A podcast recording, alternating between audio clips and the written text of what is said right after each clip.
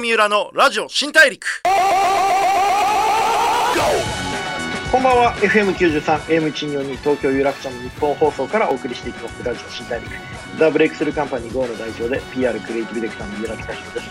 え先週に引き続き今週もちょっとリモートでの収録となっているんですけれども皆様いかがお過ごしでしょうか？なかなかこう感染が収まらないというかまあ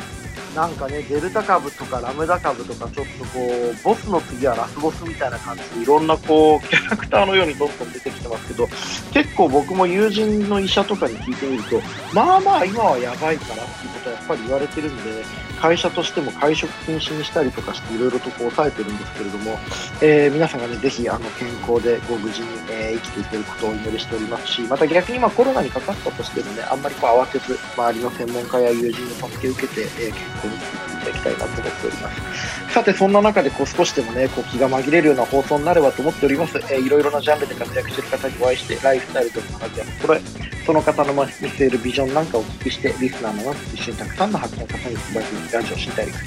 さあ、今回は前回に引き続き、作家、コメンテーターの安藤美冬さんをお迎えします。どうぞよろしくお願いします。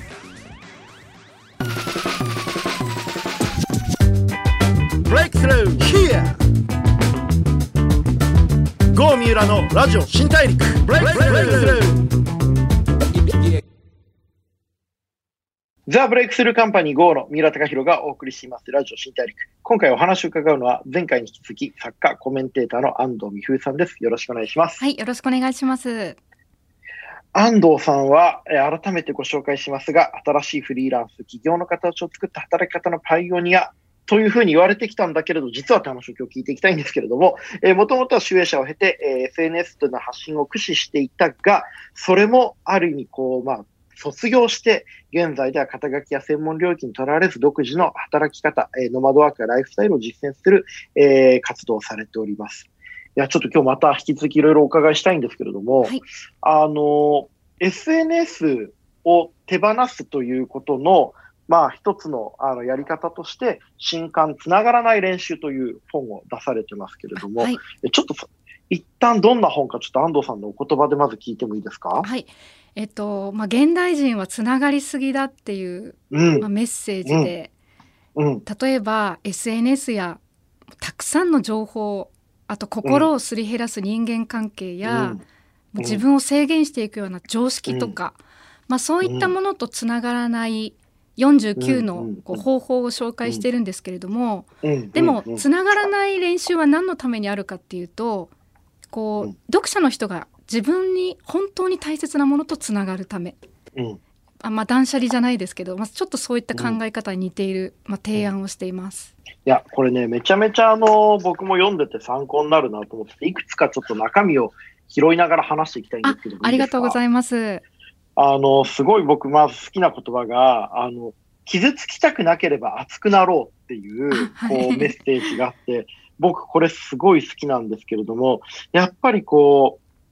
う、なんか、ある意味で言うと、批判とか、こう、ちょっとこう、他者目線というか、こう、ちょっと第三者の目で適当に世の中と関わっていくと、こう自分がダメージを受けちゃうんだけれども、当事者になるっていうことが実はすごい大事だっていうお話ですよね、これ。はいそうですねやっぱりこう今ってよく炎上とかあと最近だとうんオリンピック選手への誹謗中傷とか、うんそういったことはリアリティショーの出演者のこう、ねうん。自殺とかうん。いろんなことがこの年々、りましたね。うん。はい、社会問題化になってますけどあの、うん。自分が当事者じゃなくても要は中傷される側じゃなくても、うん。誰かがそれで心を痛めたりあの、うん。亡くなってしまう人のニュースを見るだけでも私たちってすごく傷ついてるんですよね。うん。そういうニュースを聞くだけで悲しくなるっていうか、でも、そのそこでじゃあ自分のチャレンジする気持ちを削いでしまったらうん。とてももったいなくて、うん。あんな風に笑い物になりたくない傷つきたくないと思って、自分がやりたいことを抑えるんじゃなくて、うん。もうそれでもそれよりも大きな情熱を自分の中に、うん。まあ、野心とかいろんなものを持ってば、まあ、それを突破できるっていうメッセージを込めました、実体験を。経て。いや、でも本当その通りで、こう、なんていうか、外から見て、こう自分が走ってないと、世の中のいろんなこう、ことにこう当たってしまうんだけど、意外にこう自分自身が移動し続けて、こう熱くなって走り続けてると、こう加速してるものってやっぱり物理学的にも強くなるので、こう矢とかね、いろんなものが当たってきてもこう弾き返せるというか、そうね。そういうところってあると思うんですけど、でもなんかそうやって、こう、熱くなって熱狂して生きるっていうことと、こう、むやみやたらにこう人とつながって生きていくっていうことがごっちゃになっちゃうことってありますよね。あそうですね。やっぱり人とのつながりが増えるほど自分にパワーを持てるっていうふうに勘違いしてしまうこともあるので、うん。うんうんうんうん、そうですね。あとね、僕、他にもこうパラパラ読んでる中で僕すごく好きな言葉があって、予測されてたまるかっていうの、これも僕も超その通りだなと思ってて、こう、すいません、まあなんかマーケティングのプロの方に。いやいやいやいや、本当に僕、これすごいもう大事な言葉だと思ってて、世の中ってこう僕ら、いかにこう周りに予測してもらうことで便利に生きていくかみたいな世の中になってるじゃないですか。うんこう、アマゾンでこう、机って買ったらその次は椅子のリコメンドがどんどん出てくるとか、はい、こう、一冊本買ったらその著者の本がどんどんこう進められるとか、もううるせえと。俺が何が欲しいか俺が決めるよと、ほっといてくれよって思う時ありますよね。あありますよねなのでそういいうやこうものをいかに破るかっていう感じ、うん。いや、本当その通りで、なんかこう、これ、つながらない練習って、SNS を通じてむやみやたらに人とつながらないっていうことももちろんだと思うんですけれども、スマホを通じて自分の知らない企業とかと、こう自分がこう望んでない何か大きなものとのつながりを、それに対してもちゃんと意識して、こう距離を取っていこうぜっていうメッセージもありますよね。はいありますね。やっぱり予測変換はすごく楽じゃないですか実際に。うん。自分が好きなものにどんどんこう最適化されていくので、でもそれを得てる自分って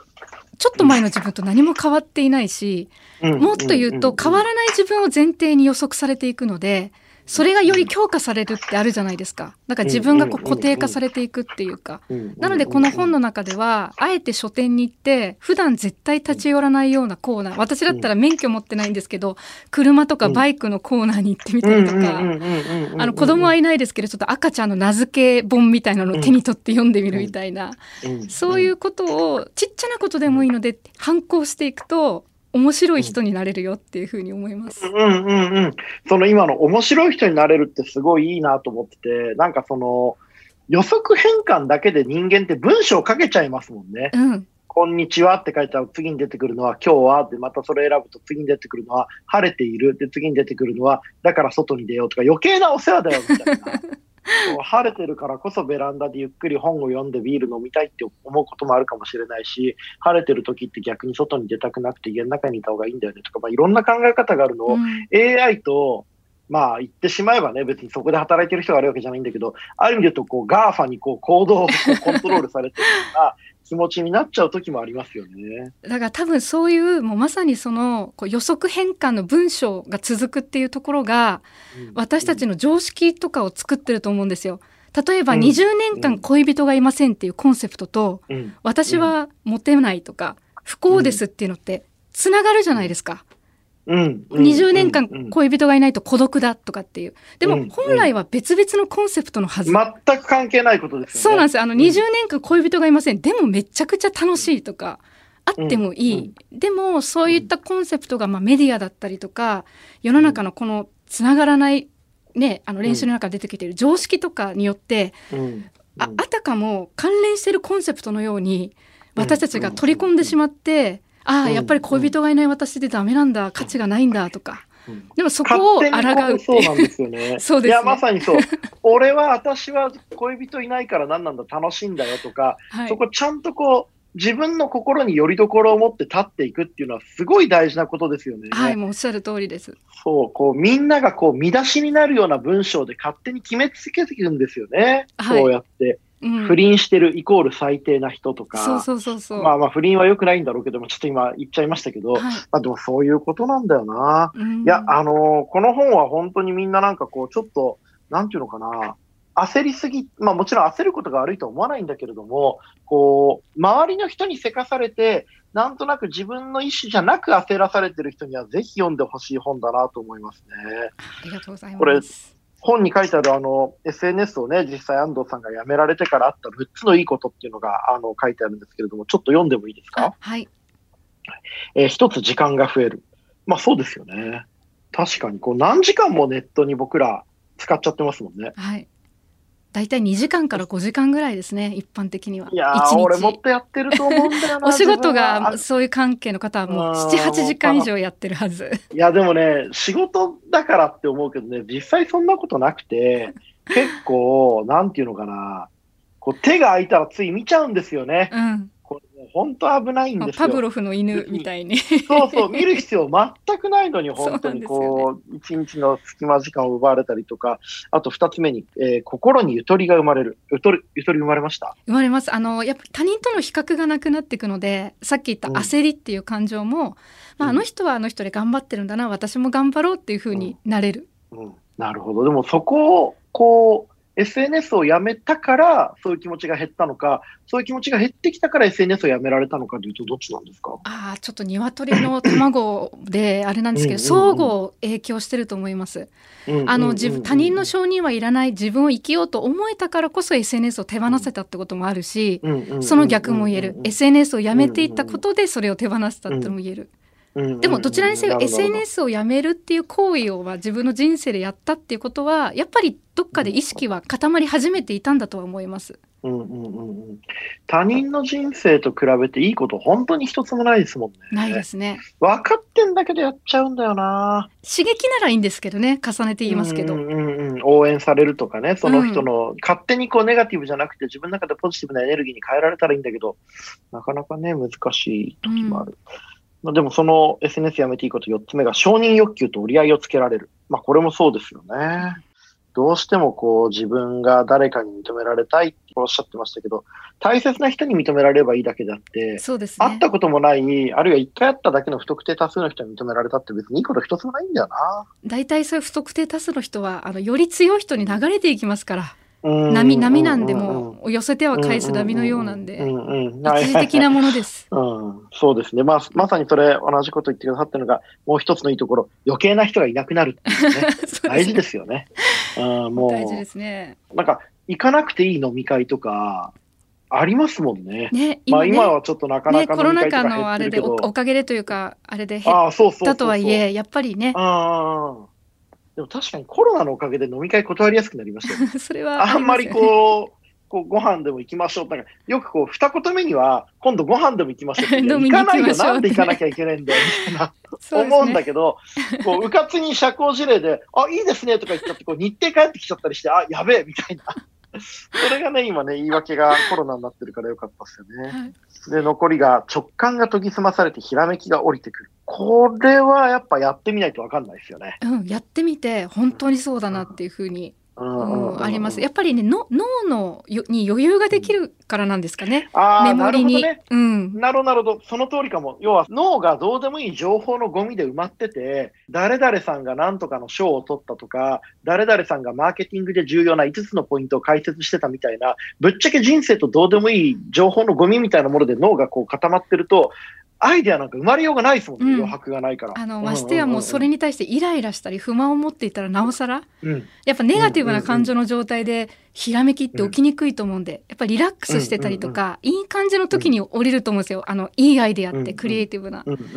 なんで SNS でつながらなかったことでやっぱりひらめきが起きやすくなりましたね。うーん。あ、でも僕それすごいイメージできた。あの、人間の脳って大きい空洞の中を、こう情報がこうピュンピュンピュンって行き交ってて、いい具合でこうその情報と情報がぶつかるとアイデアになると思ってるんですけども、で、ポジティブな感情だと、脳の中の空間の重力がなくなって、こう、どんどんアイデアというか情報の移動スピードがどんどん速くなるんだけど、ネガティブな感情とか、あと、情報のいらないゴミって、脳の空間をどんどん埋め尽くしちゃうから、うんアイデアとか思考が動かなくなっちゃう感じしますよね。そうですね。うん。なんか情報とか思考のゴミになる部分をどんどん外せるからやっぱりアイデアが出てくるんだろうな。そして最後に6つ目ですけれども、パワーがみなぎり本当にやりたいことをやるようになるっていうと、これはどういう感じですか？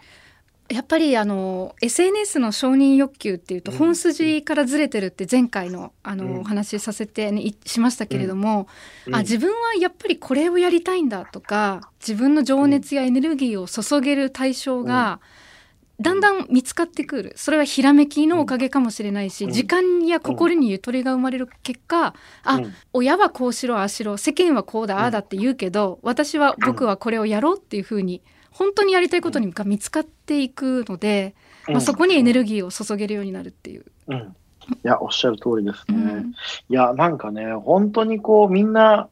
情報のゴミに追われすぎてて、本当にやりたいことなのか、他人がやってるから羨ましいと思ってるだけのことなのか、こう周りがやってるから自分もやらなきゃいけないと思い込んでることなのか、わかんなくなっちゃってますよね。うん分かんなくなっちゃってる。もう俺も、俺自身もそういうところあるもんな。なんか俺本当にこの仕事やりたいんだっけとか、これってこう周りに期待されてるからやってるんだっけってこう、自分の欲望と他人の欲望がごっちゃになってっちゃうんですよね。うんでもあの実際にそういう欲望とかその情報って目に見えないじゃないですか。うん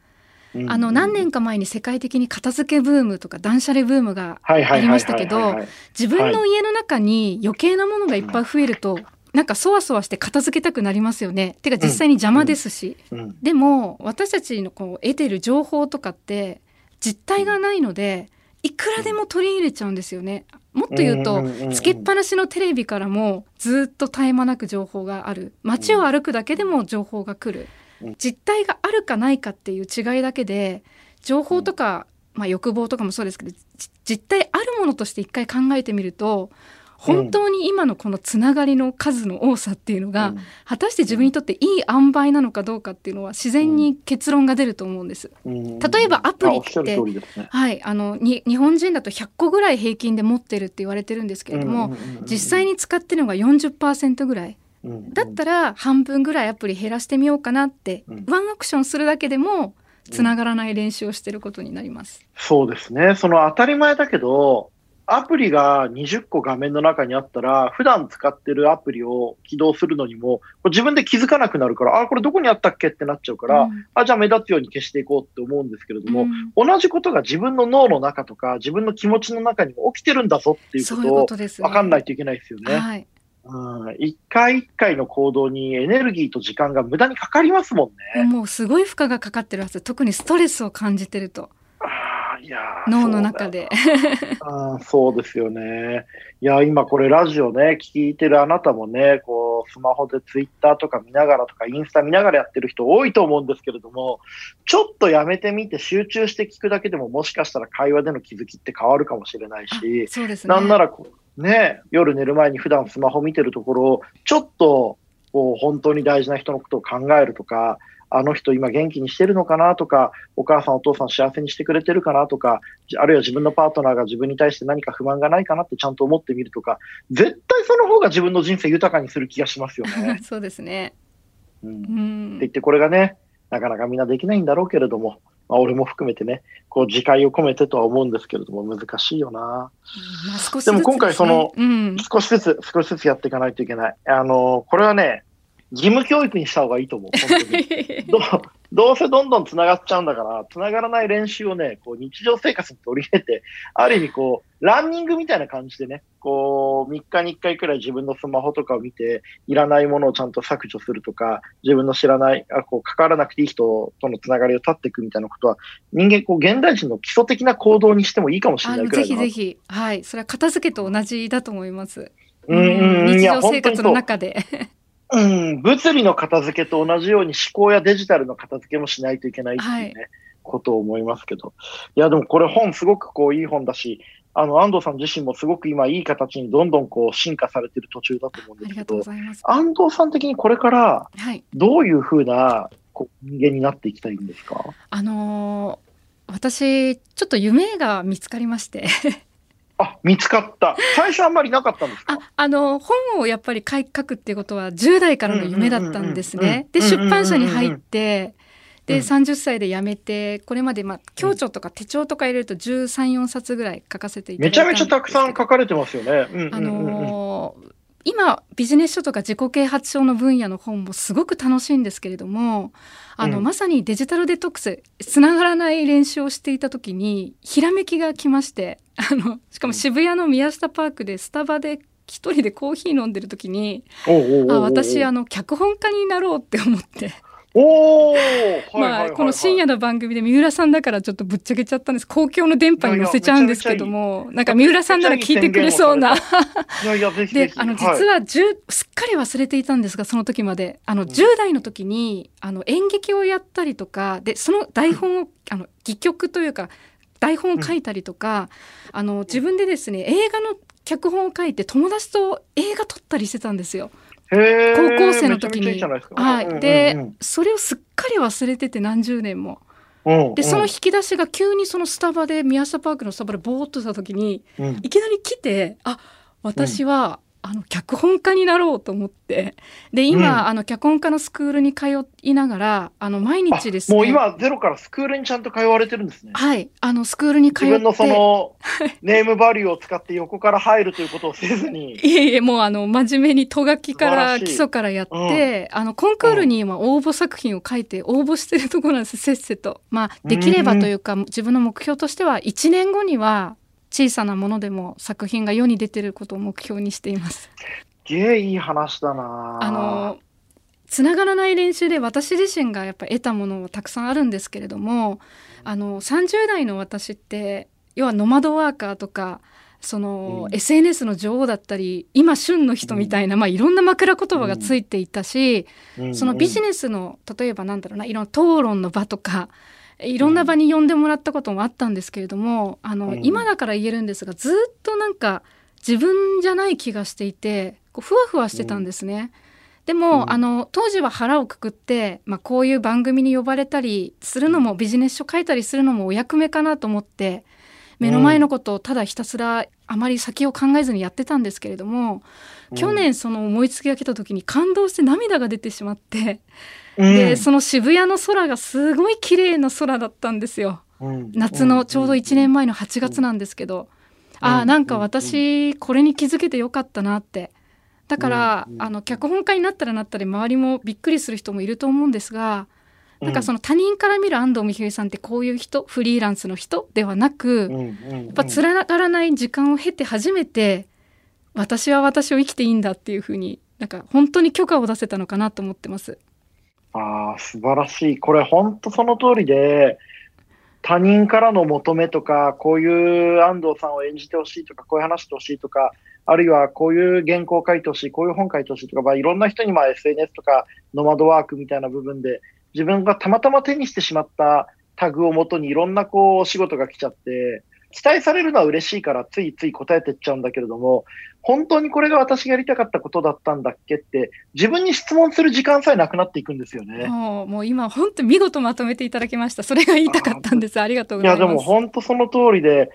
いろんなものを手放して、もしかしたら一瞬ちょっと仕事が減って不安になったかもしれないけれども、それでようやく自分という他人とちゃんと会話する時間ができて、ついこう忘れて思い出の奥に置き去りにしてた自分の夢をちゃんと見つけることができたって素晴らしい話ですよね、これ。そうですね。だからやっぱりあの時ずっとここでいいのかって不安が常にあったんですね。今旬の人って言われるたびにドキッとして。うん、でも、あの時間もやっぱりあってよかったなって、今は全部オールオッケーを出せるんです。当時はそこまで思えなかった。若者代表みたいな顔して討論番組に出てる自分が本当にこれでいいのかって常に不安があったし、コメンテーター席に座っても大したことも言えず、ああ自分ってダメだなって毎日思ってたんですね。でも、ああいうダメだな、あね、あるじゃないですか。でも、全部それもやりきった今の自分だからこそ、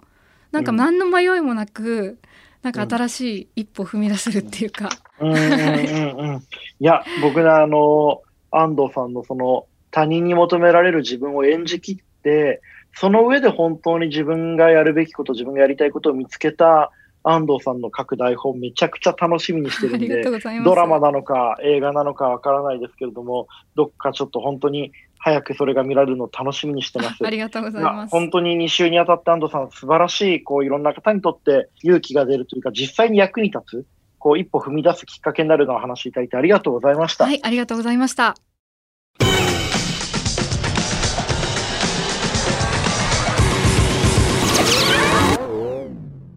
郷三浦のラジオ新大陸。